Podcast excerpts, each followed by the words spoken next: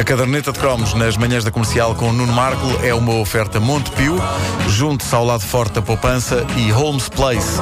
Inspiramos as pessoas a viver bem.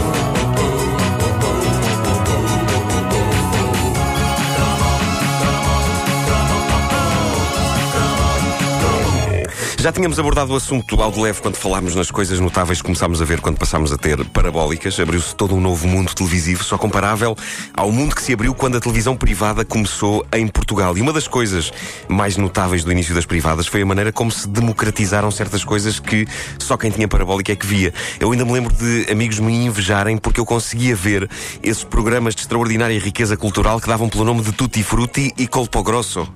Aliás, eles acabavam por ser o mesmo programa, porque o Tutti Frutti era a versão alemã do italiano Colpo Grosso.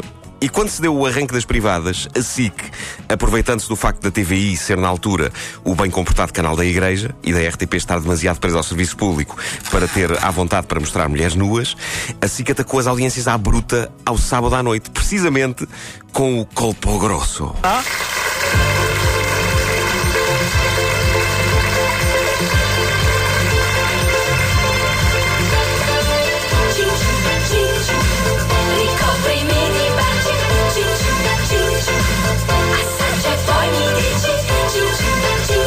Esta hora ouvindo a dizer, pois era.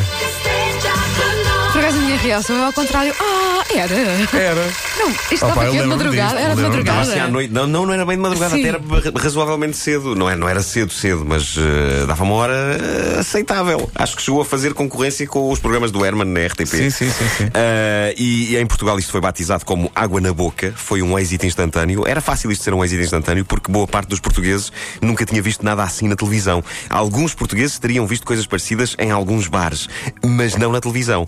Água na Boca era a típica produção chunga de luxo que a televisão italiana fazia melhor que ninguém. Eu já não me lembro exatamente do conteúdo do programa, mas quem se lembra? Mas eh, lembro-me que Apesar de andar pelos meus vinte e poucos anos, quando aquilo passou, aquele era o tipo de programa que fazia com que todos nós nos sentíssemos velhos porcos. Os chamados Dirty Old Men.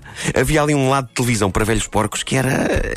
Epá, acabava por ser irresistível. Nessa altura, Portugal percebeu que possuía coletivamente um velho porco dentro de si.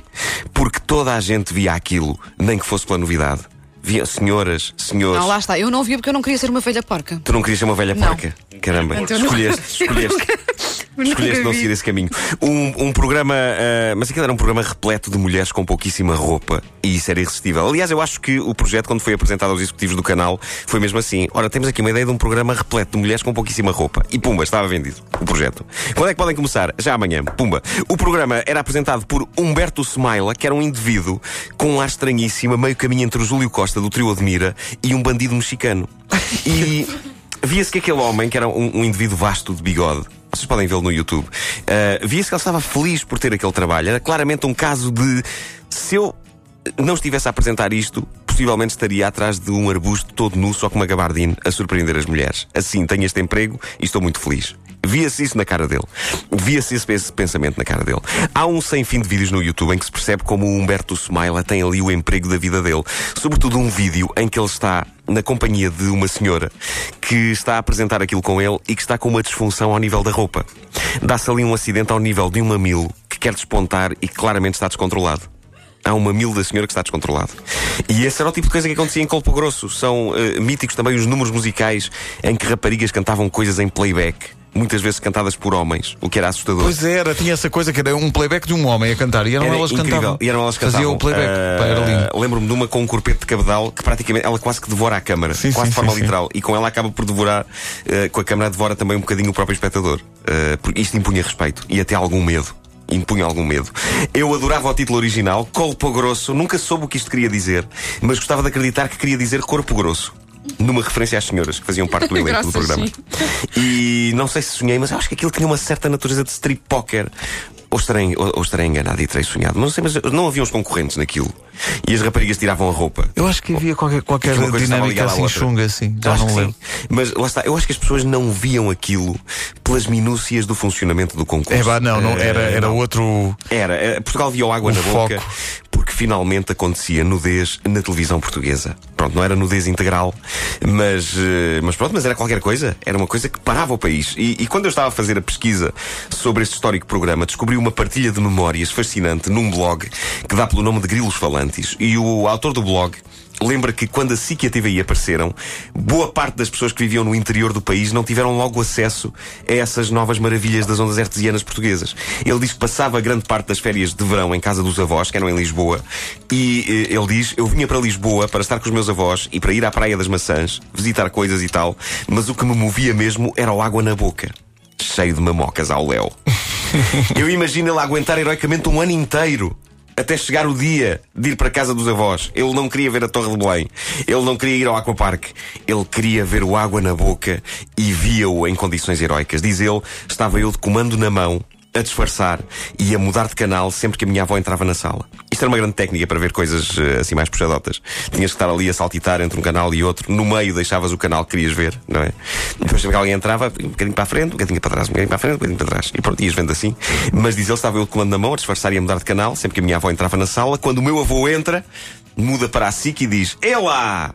E foi assim, diz ele, que a minha avó deixou de ver a tourada na RTP2 durante as férias de verão. No fundo, era outro tipo de tourada. Exato.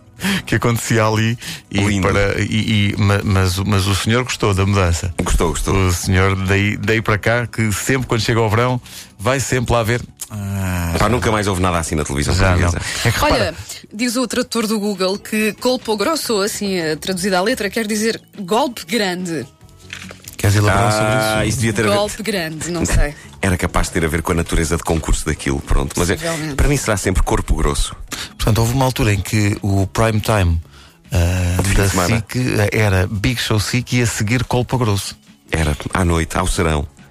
É pá, que saudades. Coisa relaxada, não é? Sim, sim, sim. pessoas refletirem sobre a vida. A caderneta de cromos nas manhãs da comercial com o Nuno Marco, uma oferta Montepio, junto ao lado forte da poupança e Homes Place. Inspiramos as pessoas a viver bem. Havia muita gente que via o colpo grosso, eh, o água na boca, naquela de não, não é só por curiosidade. eh, Claro. porque, pronto, Como sempre acontece com essas coisas. Não, não, é só, Sim, para, sim, só sim. para, para ver do que é que as pessoas estão a Eu falar. lembro de um amigo meu dizer quando conseguiu o livro Sex da Madonna. Lembra- Lembram-se desse livro? Foi um álbum incrível com fotografias eh, da Madonna eh, nua. Ele disse-me as imortais e inesquecíveis palavras. Não, eu comp- comprei o livro por uma questão de interesse sociológico. Ai, claro. Claro que sim. Mas ele disse isto assim com ar sério. É. E sabes que é, é- é até eu- hoje um objeto muito raro, porque não foi nunca reeditado. verdade, o é verdade. Portanto, é dos mais procurados nos eBays da vida. Eh, O Miguel Araújo está a dizer: hum, tenho lá um em casa. Eh, não. Eh, Um minuto para as 10 da manhã. Rádio Comercial.